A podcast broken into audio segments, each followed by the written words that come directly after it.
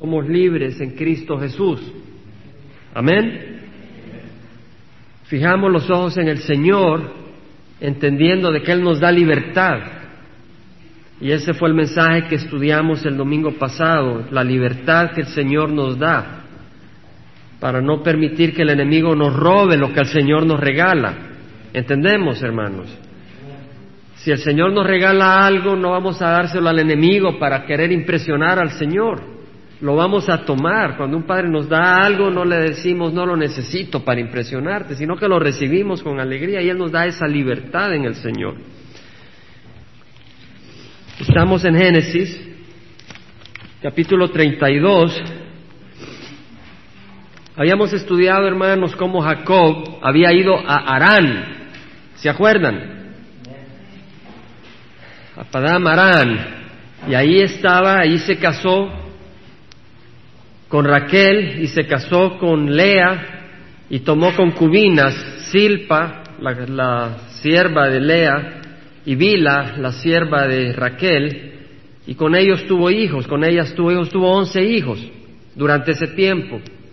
Y el Señor lo mandó de regreso a Canaán, a la tierra prometida. Entonces Arán, que queda al noreste de Canaán, estaba a 700 kilómetros de esta zona de Siquem, de la área de Canaán. Y el Señor le dice a Jacob, vete de regreso, y él se regresa. Y en lo que venía de regreso, él no le avisó a su suegro Labán que venía de regreso. En lo que venía de regreso, Labán lo sigue y lo alcanza en la zona de Galaad, que es más o menos por acá. Todo esto es la zona de Galaad. Lo ha de haber encontrado por acá.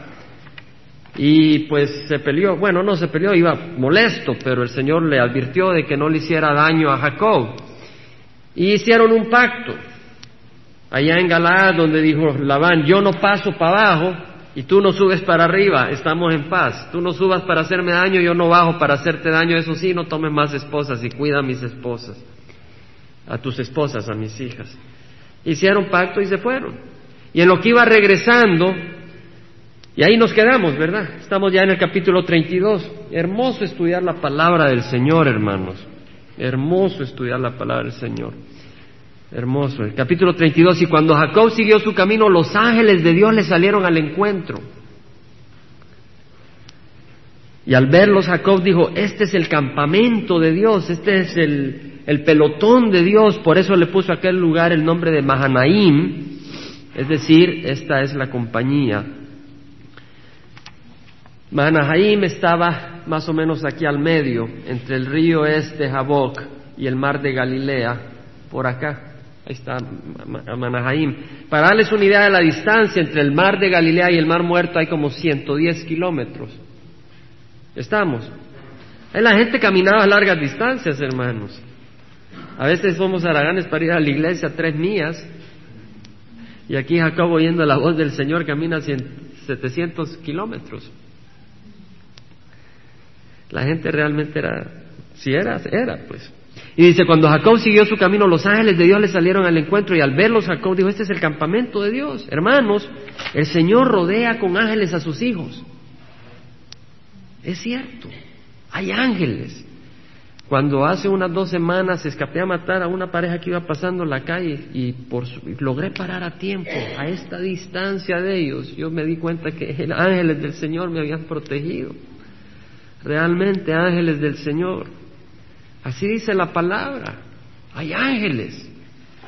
No los vemos. A veces sí es posible que los hayamos visto. Ahora en Hebreos vamos a hablar un poco de ángeles. Estos seres sobrenaturales. No, no parecen pajaritos con sus alitas volando así todos tranquilitos. Son unos seres poderosos, creados por Dios. Un ángel acaba con el pelotón o el ejército de Hussein en un segundo o con la Armada Americana en un abrir y cerrar de ojos. Son poderosísimos los ángeles. Y dice el versículo 14, el capítulo 1 de Hebreos, no son todos ellos espíritus ministradores enviados para servir por causa de los que heredarán la salvación. Hermanos, los ángeles son espíritus ministradores, o sea, ministran, sirven, eso es lo que es ser ministro. Solo que aquí a veces el mundo lo toma al revés y el ministro busca ser servido. ¿Verdad? pero no es así, el ministro debe servir. El que busca ser ministro, lo que debe buscar es ser servidor. Y cada siervo del Señor, cada hijo de Dios, ¿qué debe ser? Ministro. Porque tiene un regalo de Dios para ministrar, que es más que el Santo Espíritu de Dios. Ahora dices, ¿no son todos ellos espíritus ministradores enviados para servir por causa de los que heredarán la salvación? Los ángeles han sido enviados para servirnos. Ahora es interesante de que nosotros tenemos a alguien arriba de esos ángeles a quien nosotros servimos. Nosotros no le servimos a ángeles, los ángeles nos sirven a nosotros. ¿Entendemos? Pero de quien recibe instrucciones no son de nosotros, sino del capitán, Cristo Jesús. Ahora nosotros servimos a Jesucristo, que no es un ángel, es superior a cualquier ángel. Y lo podemos ver en el capítulo 1, Versículo 5 dice, pero a cuál de los ángeles dijo Dios jamás, Hijo mío eres tú, yo te he engendrado hoy. No dice yo te he creado, yo te he engendrado. O sea, de que Dios, a través de su Espíritu, Jesucristo existía desde el principio de la creación, desde antes, desde la eternidad, y fue encarnado en el vientre de María para traer al mundo salvación, para morir por nosotros. Y en el versículo 6 dice, adórenle todos los ángeles de Dios, hablando de Jesucristo. Vemos de que Jesucristo no es un ángel, los ángeles le adoran a Él. Él es Dios encarnado, ¿entendemos? Porque ahí dice, fue engendrado, yo te he engendrado hoy, es decir, Dios lo engendró. Dios es el Padre. Dios que tiene una esencia divina es el Padre de Jesucristo. Jesucristo tiene una esencia divina pero fue encarnado y tomó una naturaleza humana, no dejó de ser Dios, sino que añadió una naturaleza humana y se humilló y fue a la cruz por nosotros.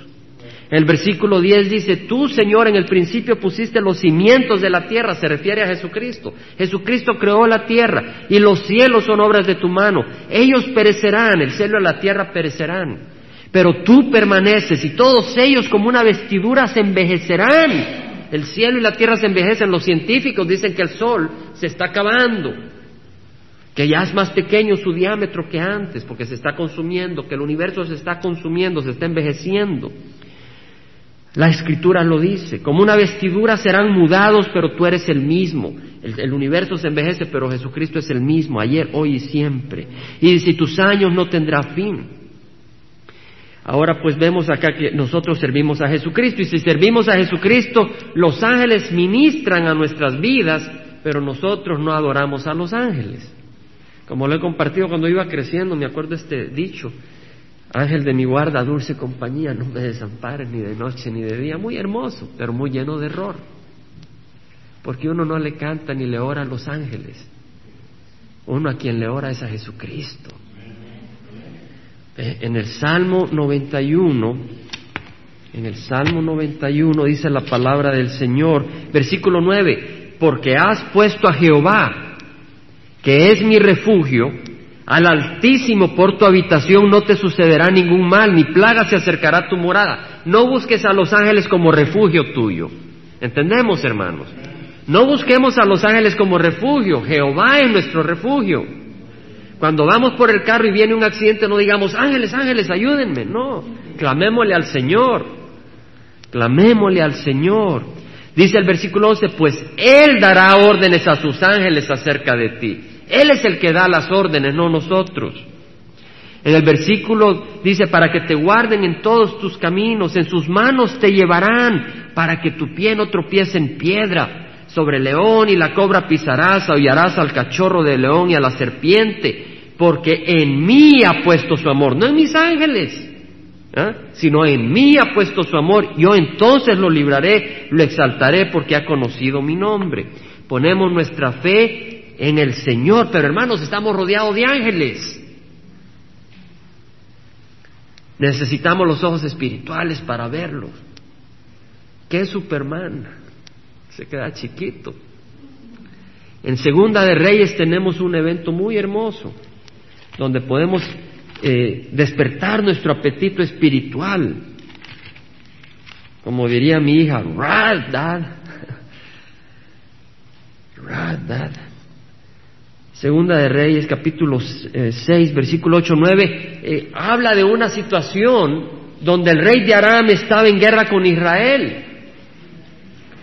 Y consultó con sus siervos diciendo, en tal y en tal lugar estará mi campamento. El rey de Aram se reunía con sus consejeros y decía, aquí va a estar mi campamento. Pero venía y ahí estaba Eliseo que era profeta y él, él sabía, Dios le revelaba a Eliseo dónde iba a estar el campamento del rey de, de Aram. Y venía Eliseo y le contaba al rey de Israel. Y entonces el rey de Israel se protegía. Y entonces cuando el rey de Aram se dio cuenta que alguien le compartía a Israel dónde iba a poner su campamento, dijo, ¿quién de los mis allegados, quién de los míos me está traicionando? Y le dijeron, no, si no es que ninguno de los tuyos, es que Eliseo, él escucha en la alcoba lo que tú hablas en la alcoba. Las palabras que tú hablas en el interior de tu alcoba, Eliseo, el profeta que está en Israel, lo escucha. Hermanos, lo que tú hablas en la alcoba, Jesucristo escucha. Lo que tú tienes en tu mente, Dios lo entiende. Lo que tú maquinas en tu corazón, Dios lo sabe. Dios sabe. Cuando enciendes la televisión, lo que tú miras, Dios lo ve. Y el rey de Aram dijo, id y ved dónde está y enviaré a prenderlo. En vez de pensar de que este hombre tiene el favor de Dios, en su ceguera dice, lo voy a agarrar. Así es la tontería del hombre. Viene el hombre, se da cuenta que el profeta sabía a, a, varios kilómetros de distancia de donde él estaba lo que él hablaba en la alcoba, el profeta lo oía y en vez de tener temor a Dios, quiere prenderlo y agarrarlo. Así es el mundo, en ceguera. Así es el mundo, así es el pecado, el pecado lo ciega a uno. ¿Verdad? El que encendido en sus pasiones carnales entra en un desorden, cosecha la paga del SIDA, ¿verdad? Dios ama a los que han pecado y Dios quiere darles vida eterna. Y muchos vienen al Señor, pero muchos han pagado en la carne la ceguera. ¿Verdad? O sea, se ciegan en sus pasiones, tienen 30, 40, 50 compañeros o compañeras y terminan destruidos. Pues mandó su ejército. Y en el versículo 15 ah, leemos, el 14, envió allá caballos, carros y un gran ejército, llegaron la noche y cercaron la ciudad. Y cuando el que servía al hombre de Dios se levantó temprano y salió, he aquí que un ejército con caballos y carros rodeaba la ciudad y su criado le dijo, ah, Señor mío, ¿qué haremos? Y él respondió, no temas, porque los que están con nosotros son más que los que están con ellos. El Señor nos dice en primera de Juan 4:4 que el que está con nosotros es más grande que el que está con el mundo, que el que está en el mundo, el que está en nosotros es mayor que el que está en el mundo. Y Eliseo entonces oró y dijo, oh Jehová, te ruego que abra sus ojos para que vea, que abriera los ojos de su siervo. Eliseo le pidió a Dios, no a los ángeles. Le pidió a Dios, ábrele los ojos a mi siervo para que vea. Y el Señor abrió los ojos del criado y miró. Y he aquí que el monte estaba lleno de caballos y carros de fuego alrededor de Eliseo. Estaba lleno de caballos y de carros de fuego, ángeles de fuego. Cuando descendieron hacia él los arameos, Eliseo, o sea, venían a agarrarlo, Eliseo oró a Jehová, no le oró a los ángeles. Oró a Jehová y dijo, te ruego que hieras a esta gente con ceguera. Y él los hirió con ceguera conforme a la palabra de Eliseo. ¿Por qué? Porque era un siervo de Dios. Dios escuchó su oración. Vemos, hermanos, pues, de que los ángeles son siervos ministradores enviados por Dios. El Señor dice, ¿verdad? El que no eximió a su propio Hijo, sino que lo entregó por todos nosotros, ¿cómo nos dará junto con Él todas las cosas? Y el Señor nos cubrirá y nos protegerá. Lo que necesitamos hacer es darle nuestra vida, darle nuestro corazón. Seguimos en Génesis 32, hermanos, 3 al 5. Vemos que los ángeles existen, vemos que son siervos enviados por Dios para ministrar a nuestras vidas, pero vemos que nosotros no hablamos con ellos. A menos que ellos hablen con nosotros, pues hablamos son amigos, estamos del mismo bando, pero no le oramos a ellos, le oramos al Señor, ¿verdad? Pero estamos conscientes que Dios no nos ha dejado abandonados. Porque nuestra lucha no es contra carne ni sangre, sino contra potestades, principados, ¿verdad? y fuerzas de maldad en, en las regiones celestiales. Y dice la palabra, entonces Jacob envió mensajeros delante de sí a su hermano Esaú a la tierra de Seir, región de Edom. Jacob, pues, que estaba en esta zona, Mahanaim, envió a mensajeros hacia Seir, como a 200 kilómetros de distancia. ¿Para qué? Veamos, y les dio órdenes diciendo, así dirás a mi señor Esaú, así dice tu siervo Jacob, he morado con Labán y allí me he quedado hasta ahora, tengo bueyes, asnos y rebaños, siervos y siervas, y envío a avisar a mi señor para hallar gracia ante tus ojos. ¿Se acuerda las jugadas que le había hecho Jacob a Esaú? Primero, por un plato de lentejas y un pancito, le compró la primogenitura. O sea que era muy astuto Jacob. Y aprovechó y le agarró la primogenitura en el momento más débil de Esaú. Y de ahí se disfrazó como Esaú para recibir la bendición del primogénito de parte de su padre Isaac. Ahí lo engañó. O sea, de que Esaú quería matar a Jacob y por eso huyó a Harán. Y ahora regresó y Jacob quería que hacer la paz con su hermano carnal. No era su hermano espiritual. No era hijo de la promesa, el hijo de la promesa es Jacob, no Esaú. Pero Jacob quería hacer paz con su hermano. Hermanos, yo creo que eso es muy importante. Vamos a Mateo.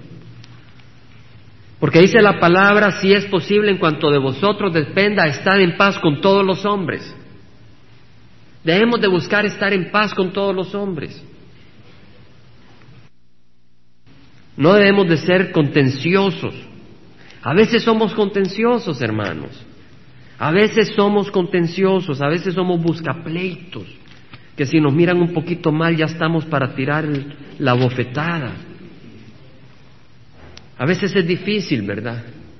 A veces yo ando manejando y me voltean a ver a mi hija, híjole, híjole, híjole, híjole, ¿verdad? No es fácil, ¿verdad? Pero uno tiene que proteger también. Pero a veces somos contenciosos, ¿entendemos, hermanos? Nos levantamos de mal humor y que no me miren porque comí cucarachas en la noche, dice uno. El versículo 23 dice, por tanto, veamos lo que dice el Señor sobre esto. Por tanto, 23, 5, 23. Dice, por tanto, si estás presentando tu ofrenda en el altar, ya sea alabanza, ya sea una ofrenda económica, ya sea una palabra de amor, si estás presentando tu ofrenda en el altar y ahí te acuerdas que tu hermano tiene algo contra ti, no que si tú tienes algo contra tu hermano, si tu hermano tiene algo contra ti porque tú se las has hecho, ¿verdad? Deja tu ofrenda, dice el Señor. Unas palabras de Jesús. Deja tu ofrenda ahí delante del altar y ve, reconcíliate primero con tu hermano. Y entonces ven y presenta tu ofrenda. El Señor nos está diciendo, si tu hermano tiene algo contra ti, ve y pídele perdón antes de darme algo a mí, dice el Señor. Versículo 25, el Señor nos hace ver qué importante es esto. Hermanos, esta es la palabra de Dios. Yo recuerdo cuando vine al Señor y reconocí que cuando leía esto era la palabra de Dios. Ya no es el cura o el pastor, es la palabra de Dios. Y es la palabra que va a regir sobre nuestra vida. Y dice acá, reconcíliate pronto con tu adversario. Mientras vas con él por el camino, no sea que tu adversario te entregue al juez y el juez al alguacil y seas echado en la cárcel. En verdad te digo que no saldrás de ahí hasta que hayas pagado el último centavo. Ahí no está hablando de cárcel de este mundo. El Señor no, no, estaba preocupado por los que iban a ir a la cárcel. Está preocupado por los que podemos caer en el infierno para siempre. En otras palabras, si uno es siervo del Señor, uno va a perdonar y uno va a humillarse. Eso es lo que nos dice el Señor. Si tú realmente eres mi siervo, tú vas a buscar reconciliarte con tu hermano, dice el Señor. Porque sabemos que el que nace de nuevo no está destinado al fuego eterno. Ahora, el que cree que ha nacido de nuevo, pero tiene odio contra su hermano, él cree que ha nacido de nuevo. Él tiene que nacer de nuevo. Porque si tiene odio con su hermano, no es del Dios. ¿Entendemos? Ahora, si ha nacido de nuevo y ha abrigado odio con su hermano, él se arrepentirá y pedirá al Señor poder para, para poder ser librado. Porque el Señor no ha terminado de trabajar con nosotros. ¿Entendemos? Y eso es lo importante. Pero hermanos, entonces Debemos de buscar vivir en paz, aún con nuestros hermanos carnales. Puede que ellos anden en el mundo, pero hemos de buscar vivir en paz con ellos, no con sus vidas, sino con ellos, ¿entendemos? Pero también el Señor nos habla de perdonar. Y en Mateo 6, 14, 15 el Señor nos da una admonición muy importante. Dice, si perdonáis a los hombres sus transgresiones, también vuestro Padre Celestial los perdonará a vosotros. Es condicional. Si perdonáis a vuestros, si perdonáis ah, a los hombres sus transgresiones, también vuestro Padre os perdonará. Pero si no perdonáis a los hombres, tampoco vuestro Padre perdonará vuestras transgresiones. Hermanos, quiere decir de que Dios no nos perdona si nosotros no perdonamos. De nuevo quiere decir que si hemos nacido de nuevo vamos a perdonar, aunque nos cueste aunque sea imposible. Pero si hemos nacido de nuevo, vamos a venir al Señor y le vamos a decir, Señor, yo tengo odio contra esa persona. Yo no la quiero perdonar, pero tú me pides que la perdone. Ayúdame a perdonar. Y el Señor te va a ayudar. Ahora si tú dices, yo no quiero saber nada, Señor, yo no perdono a esa persona, entonces Dios no está en tu corazón. ¿Entendemos? Hay que perdonar. Hay que perdonar y el que no perdona es esclavo del que no perdona. El que no perdona es esclavo. No es libre, anda llevando ese odio en el corazón, no es libre para cantar alabanzas, no es libre para gozarse. Versículo 6, Génesis 32. Y los mensajeros regresaron a Jacob diciendo, fuimos a tu hermano Esaú. Jacob mandó a mensajeros a la tierra de Ser, avisarle a, a Esaú quería preparar el camino, ¿verdad? El campo. Tenía miedo. Y él también viene a tu encuentro y cuatrocientos hombres con él. Ay, dijo el pobre Jacob. Jacob tuvo mucho temor y se angustió y dividió la gente que estaba con él y las ovejas, las vacas y los camellos en dos campamentos. Tenía muchos caballos, ovejas, siervos, entonces los dividió en dos grupos. Dijo, si se agarra con el primer grupo, en ese tiempo huye el segundo grupo. Y, dijo, si Esaú viene a un campamento y lo ataca, entonces el campamento que queda escapará. Y dijo Jacob, oh Dios de mi padre Abraham y Dios de mi padre Isaac, oh Jehová que me dijiste, vuelve a tu tierra y a tus familiares, y yo te haré prosperar. Interesante, vemos de que Jacob tuvo temor. Nosotros somos hijos espirituales de Jacob, de Isaac y de Abraham. Entendemos, somos hijos de la fe. Pero entendemos de que Abraham era imperfecto, ¿cierto? ¿O no? Era imperfecto. Aunque tenía mucha fe, ¿se acuerdan cuando el temor lo hizo hasta mentir? Se fue a Egipto porque había hambre y ahí tuvo miedo el faraón y dijo que su esposa era su hermana. Mintió, no tenía que mentir porque el Señor lo iba a proteger. Lo mismo le pasó a Isaac. Isaac hacia dónde fue? A Gerar. Y lo mismo le pasó. Mintió. Tenía miedo. Acá Jacob tuvo miedo. Lo importante, hermanos, es saber de que nosotros podemos arriesgarnos y vivir en la verdad y el Señor va a poner su cara por nosotros. Eso debemos de aprender en nuestra vida. Dice el Señor, vuelve a tu tierra y a tus familiares y yo te haré prosperar. Eso fue lo que le dijo a Jacob. Y Jacob se acordó. Y en el versículo 10 dice, indigno soy de toda la misericordia y de toda la fidelidad que has mostrado a tu siervo, pues con solo mi callado crucé este Jordán y ahora he llegado a tener dos campamentos. Líbrame, te ruego, de la mano de mi hermano, de la mano de Saúl, porque yo le tengo miedo, no sea que venga y me hiera a mí y a la madre con los hijos. Vemos acá de que Jacob dice, indigno soy de la misericordia. ¿Qué es lo que pasó, hermanos? Jacob, en el momento de temor, él pensó, 400 hombres con Esaú, cazadores, ¿qué van a hacer? Me van a acabar. ¿Qué hizo? Clamó a Jehová. Clamó a Jehová y se acordó de todas las bendiciones de Dios. A veces el Señor nos permite, a veces estamos con mucha salud y se nos olvida y andamos de arriba abajo. Y es cuando nos enfermamos decimos, Señor, sáname y Señor, gracias que por tanto tiempo me has dado salud. ¿Verdad? A veces nos pasa algo y le pedimos ayuda al Señor y después decimos, qué desagradecido he sido con el Señor. Y empieza uno a darle gracias al Señor por las bendiciones que ha gozado por mucho tiempo. Es interesante que en la debilidad Jacob se acercó a Esaú, a, Dios, perdón. ¿Entendemos? Y entonces ahora, ¿quién lo iba a librar? Dios. Dios iba a mostrar su mano. Y así en nuestras vidas. Si el Señor nos trae a un lugar de debilidad, a un lugar donde nosotros no nos podemos sacar de ahí, el Señor nos va a sacar de ahí si clamamos. Estamos. Y a veces el Señor nos da la alternativa. Podemos actuar en la carne o actuar en el espíritu en una situación sin solución, porque el Señor prueba nuestro corazón. Y podemos actuar en la carne y salir adelante de acuerdo a nosotros. O podemos actuar en el espíritu y estar trabados y ver al Señor sacarnos. ¿Entendemos? Ahí el Señor prueba nuestro corazón. Pero lo hermoso es de que el Señor trabaja en todos nuestros corazones. Estaba oyendo a un pastor ayer que decía que nuestro corazón es más grande que el universo. De malvado. No de hermoso. Ay, el hermano tiene un corazón grande, sí, de malvado. Que hay muchas esquinas en el corazón de todos nosotros, donde hay mucha maldad. Y el Señor es el que nos va limpiando. Amén. Amén. Ahí vamos todos, yo primero, hermanos.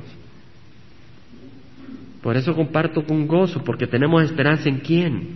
En Cristo, pero lo importante es ir madurando en el Señor, ¿verdad? Dejar que el Señor produzca en nuestro corazón carácter. Ahora, hermanos, en la angustia, versículo 12 vemos de que Jacob, ¿qué hace? Se acuerda de las promesas del Señor. Y dije, y dice, y tú dijiste, le dice al Señor, de cierto te haré prosperar y haré tu descendencia como la arena del mar que no se puede contar por su gran cantidad. En otras palabras, Jacob le dice al Señor, tú me has dicho que vas a bendecir.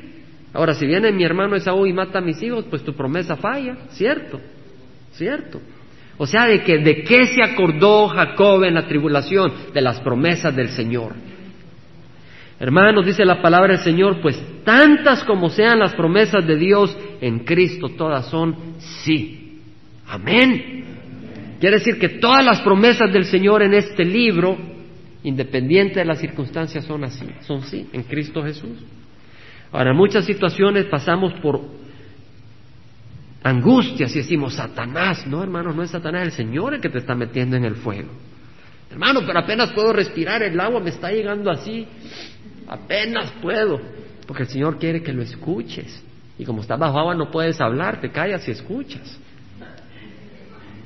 A veces el Señor hace eso.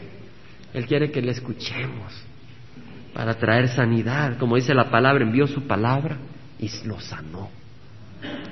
La palabra de Dios nos sana. La palabra de Dios, hermanos. Gloria al Señor. Pues dice la palabra, hermano, el versículo 13, que pasó la noche ahí, entonces de lo que tenía consigo escogió un presente para su hermano Esaú, doscientas cabras, imagínese, eh, doscientas, veinte machos cabríos, doscientas ovejas, veinte carneros, treinta camellas criando con sus crías, cuarenta vacas, diez novillos, veinte anas, diez asnos, hermano. ¿Qué es lo que estaba haciendo Jacob? Regresándole lo que le había robado. ¿Entendemos? Estaba oyendo un testimonio y lo mandé a pedir de uno de un gang, de la mafia, desde que tenía 16 años. Se volvió millonario. Testimonio poderoso. No puedo contarlo todo acá. Pero lo interesante es que este hombre cuando vino al Señor dijo, Señor, lo que no he ganado con mi honradez, lo regreso y se lo entrego a la gente. Y se puso a hacer cuentas y dijo, Señor, todo lo que tengo me lo he robado. todo lo que tengo lo he robado y lo entregó todo. Y empezó a trabajar honradamente. Esa es la verdadera conversión. No nos rasguemos los vestidos, dice Joel, sino el corazón. Arrepintámonos, dice Joel, con lloro, con lamento, con ayuno. No nos rasguemos los vestidos, no lagrimitas de cocodrilo, sino el corazón. Eso es lo que nos dice el Señor. Entonces, si hemos tomado algo que no nos pertenece, lo regresamos. Y dice la palabra entonces de que los entregó a sus siervos cada manada aparte y dijo a sus siervos, pasad delante de mí, poned un buen espacio entre manada y manada. Y ordenó al primero diciendo, cuando mi hermano Esaú te encuentre y te pregunte diciendo, ¿de quién eres? ¿Y a dónde vas? ¿Y de quién son estos animales que van delante de ti? Entonces responderás, son de tu siervo Jacob. Es un presente enviado a mi señor Esaú y aquí él también viene detrás de nosotros. Y así ordenó al segundo y al tercero y todos los que iban tras las manadas, diciendo, de esa manera hablaréis a Esaú cuando lo encontréis, y diréis, aquí tu siervo Jacob también viene detrás de nosotros, pues dijo, lo, apaciguaré, lo calmaré con el presente que va delante de mí, y después veré su rostro, quizás me acepte. O sea que le mandó muchos regalos y lo mandó por compañías, por grupos, para calmarlo, para animarlo, para ser bienvenido por su hermano. Él realmente quería paz. Hizo todo lo posible usó sus recursos para firmar paz con su hermano. Y aquella misma noche se levantó y tomó a sus dos mujeres y a sus dos siervas y a sus once hijos y cruzó el vado de Jaboc. Realmente él no lo cruzó, él hizo que su familia lo cruzara primero, porque después dice, los tomó y los hizo pasar el arroyo e hizo pasar también todo lo que tenía. Aquí está el, el río Jaboc. Y el vado Jaboc, el vado es la parte pacha del río. Lo hizo pasar por ahí a sus esposas, a sus concubinas, a sus hijos. Y Jacob se quedó solo y un hombre luchó con él. Esta es lucha libre, que se avienta uno en el suelo, no es de golpes. Pero Jacob luchó con este hombre. Vemos de que, dice el versículo 21, durmió aquella noche en el campamento. Jacob durmió en la noche y a medianoche se despertó y agarró a sus esposas, a las siervas de sus esposas y las hizo pasar el río. Y él se quedó luchando con este hombre, pero este hombre no era nadie menos que Dios, que había tomado la forma de hombre. Lo podemos leer. Cuando vio que no había prevalecido contra Jacob, no porque no tuviera poder para acabarse a Jacob en un abrir y cerrar de ojos, pero Dios estaba probando la determinación de Jacob, la persistencia, la perseverancia. En vez de salir corriendo, Jacob seguía luchando, no porque Dios fue a luchar con él, sino porque Jacob estaba luchando con este hombre, porque sabía que no era un ángel, porque sabemos que Jacob a quien le clamaba era a Dios, no a los ángeles. Pero aquí estaba luchando. ¿Por qué? Porque estaba buscando algo de este Dios. Estaba buscando la bendición de Dios. El hombre dijo, suéltame, porque raya el alba. Pero Jacob respondió, no te soltaré si no me bendices. Y él le dijo, ¿cómo te llamas? Y él le respondió, Jacob, que quiere decir el suplantador. Y el hombre dijo, ya no será tu nombre Jacob, sino Israel. Israel quiere decir el que lucha con Dios. Porque has luchado con Dios. Entendemos, este no era un hombre, era Dios. De hecho, la traducción literal, la palabra hombre solo aparece en el versículo 24, no en los demás versículos. Porque has luchado con Dios y con los hombres y has prevalecido. En el libro de Oseas capítulo 12 leemos de que era con Dios que luchó Jacob. Lo pueden tomar como referencia, 12, 12, 3 al 6. Entonces vemos de que Jacob luchó con Dios. Yo te hago una pregunta. Vemos de que Jacob tenía los ojos puestos en las bendiciones espirituales. Y porque tenía Jacob puestos sus ojos en las bendiciones espirituales, se engañó a su hermano Esaú. Quiso agarrar la primogenitura y le dio una taza de lentejas y un pan, porque quería la primogenitura. Y hasta se disfrazó para agarrar la bendición de Dios. Pero hay otros como Esaú que prefieren la lata, la caja de lentejas, el plato de lentejas, ¿verdad? Habemos muchos que estamos sentados viendo siempre el domingo, ahí con los popcorns, las patas para arriba, descansando, la almohada, todos tranquilos, te llaman, que no estoy, saboreando, cuando podemos estar aquí buscando la bendición de Dios. Amén. El Señor nos quiere dar bendición. Habemos unos que aquí estamos luchando, buscando la bendición de Dios. Habemos otros que ahí estamos, tranquilos. ¿Cierto? De nosotros depende. O nuestro corazón es como el de Jacob, hijo de la promesa, o como Esaú. Y Jacob le puso a aquel lugar el nombre de Peniel, porque dijo, he visto a Dios cara a cara y ha preservado mi vida. Peniel, aquí está, aquí es Peniel, aquí está el local, ¿verdad? Y le salió el sol al cruzar Peniel y cojeaba de su muslo, cojeaba, pero había sido bendecido por el Señor, ¿verdad? Como nuestra hermanita Araceli, no camina todavía, pero va hacia el reino de los cielos. Hay otros que andan celebrando, saltando, gritando, jugando al infierno. Por eso hasta hoy los hijos de, Israel no comen el tendón de la cadera que está en la coyuntura del muslo, porque el hombre tocó la coyuntura del muslo de Jacob en el tendón de la cadera, pues lo hacen como respeto, se acuerdan, es un hecho, es histórico, es real. Capítulo 33, vamos a, a caminar ahí.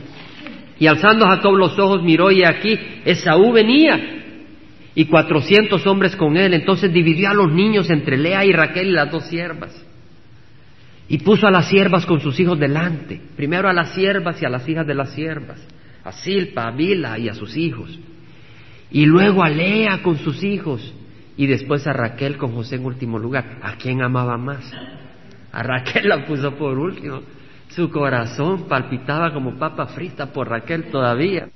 Y él se les adelantó y se inclinó hacia el suelo siete veces hasta que llegó cerca de su hermano. Entonces Esaú corrió a su encuentro y lo abrazó y echándole sobre su cuello lo besó y oraron. El Señor prosperó esa reunión. ¿Por qué? Porque él buscó la paz con su hermano, con su hermano carnal. Y alzó sus ojos y vio a las mujeres y a los niños y dijo, ¿quiénes son estos que vienen contigo? Ese es Esaú que habla. Y él respondió, son los hijos que Dios en su misericordia ha concedido a tu siervo. ¿A quién le daba gloria a Jacob? A Dios, imperfecto, pero le daba gloria a Dios. Y así nosotros, hermanos. Nos da gozo como el Señor nos bendice. No nos bendice hoy con la presencia de nuestra hermana Berta. Nos da gozo. Nos da gozo, hermanos, ver lo que el Señor hace en nuestras vidas. Con los niños que se pudieron dedicar hoy. Nos da gozo. Nos da gozo. El Señor bendice nuestras vidas. Se acercaron las siervas con sus hijos y se inclinaron. Lea también se acercó con sus hijos y después José se acercó con Raquel y se inclinaron y dijo a Esaú, ¿qué te propones con toda esta muchedumbre que he encontrado? Y él respondió, hallar gracia ante los ojos de mi Señor. No fue orgulloso José, Jacob. No fue diciendo, mira cómo me ha bendecido Dios, aquí está, te doy un poquito. Fue humilde, soy tu siervo. Esaú le respondió, tengo bastante, hermano mío, sea tuyo lo que es tuyo. Mas Jacob respondió, no, te ruego que si ahora he hallado gracia ante tus ojos, tomes el presente de mi mano, porque veo tu rostro como uno ve el rostro de Dios. ¿Por qué? Y, favorablemente me ha recibido. O sea que él como que veía a Dios de gozo de poder regresar lo que debía, de poder tener paz con su hermano. Él quería paz. Entonces Esaú dijo, pongámonos en marcha y vámonos, yo iré delante de ti. Esaú le dice, vámonos juntos. ¿Ah? ¿Hacia dónde? Hacia Ser. Por aquí se encontraron y ahora venían hacia Ser.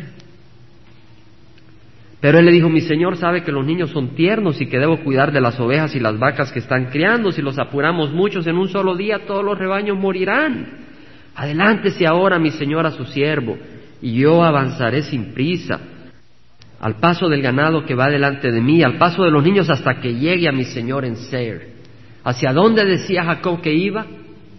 Hacia Ser, hacia donde iba Esaú. Pero yo creo que no estaba diciendo la verdad, una vez más. Y Esaú dijo, permíteme dejarte parte de la gente que está conmigo, pero él dijo, ¿para qué? Hay yo gracia ante los ojos de mi Señor. En otras palabras, Jacob dice, yo no necesito la ayuda de la carne, Dios me está protegiendo. Entendemos, pero no lo hizo con orgullo, no le dijo así a su hermano, simplemente le dijo, está bien, no te preocupes, ¿para qué? Estoy bien. Entendemos, no, no, no se vanaglorió, pero no quiso la ayuda de la carne, él sabía que confiaba en el Señor. Él, él había ido con un palo nomás hacia Arán. Y ahora había regresado con mujeres, hijos, ganado, tiendas, todo lo que quería. Sabía que Dios lo había bendecido. Aquel mismo día regresó Esaú por su camino a Ser y Jacob siguió hasta Sucot. La importancia de este mapa. Esaú siguió hacia Ser y Jacob siguió hacia Sucot. Hermanos, busquemos paz con los hermanos de la carne. Pero si no han recibido a Cristo, no sigamos su camino. ¿Entendemos? Eso es muy importante. A veces son muy buenos, pero no viven para Cristo. Entonces no sigamos su camino. Amémosles, busquemos paz con ellos, pero no pasemos nuestro tiempo como ellos lo pasan. ¿Verdad? No para juzgarles, pero porque tenemos algo distinto nosotros que hacer. No porque seamos mejores que ellos, pero porque tenemos un Dios que servir. ¿Entendemos? Un Dios al que amamos. Jacob siguió hasta Sucot y edificó una casa, hizo cobertizos para su ganado, por ese lugar se le puso el nombre de Sucot. Y Jacob llegó sin novedad a la ciudad de Siquem, que está en la tierra de Canaán, cuando vino de Padán Aram y acampó frente a la ciudad. O sea, después de Sucot se fue a Siquem, parece que después de muchos años. Compró la parcela de campo donde había plantado su tienda de mano de los hijos de Amor, padre de Siquem, por cien monedas, y levantó ahí un altar y lo llamó El Eloje Israel, Dios el Dios de Israel. ¿A quién alababa? Al Dios de Israel. Amén. ¿Y quién era Israel? El mismo. En otras palabras, Dios el Dios mío, Dios el Dios de David, Dios el Dios de Salvador, Dios el Dios de Mariano. Dios, el Dios de Berta, ¿verdad? De Ana, de cada uno de nosotros, de Alicia. Es nuestro Dios. Amén. Gloria al Señor. Aquí terminamos, hermanos. Hermanos, una, un comentario. Una de las cosas que hacemos mucho en Calvary, en Calvary Chapel, y he estado, he estado oyendo unas conferencias a unos pastores y me, cada vez me, gozo mucho de ver lo realmente que se busca eh, en las Calvary Chapels. ¿Verdad? Lo que se busca no es lo que impresiona, no es lo que hace cosquilla a nuestros oídos, no es esas doctrinas que, wow, nunca la escuché, es que es nueva. No es eso. Es la doctrina sencilla y simple de la palabra. Y estudiarla día a día, verso a verso, y dejar que el Señor quiebre nuestros corazones. Eso es lo que busca. Bueno, es lo que hacemos acá, hermanos. Yo les invito a protegerse, porque estamos en días donde hay mucho error que está entrando, muchas tendencias que están entrando. Y ni Calvary está libre de que vengan esas tendencias. Pero me gozo porque veo en Calvary ese deseo y ese celo, ¿verdad? De no buscar más que servir al Señor. Vamos a alabar al Señor, vamos a pararnos.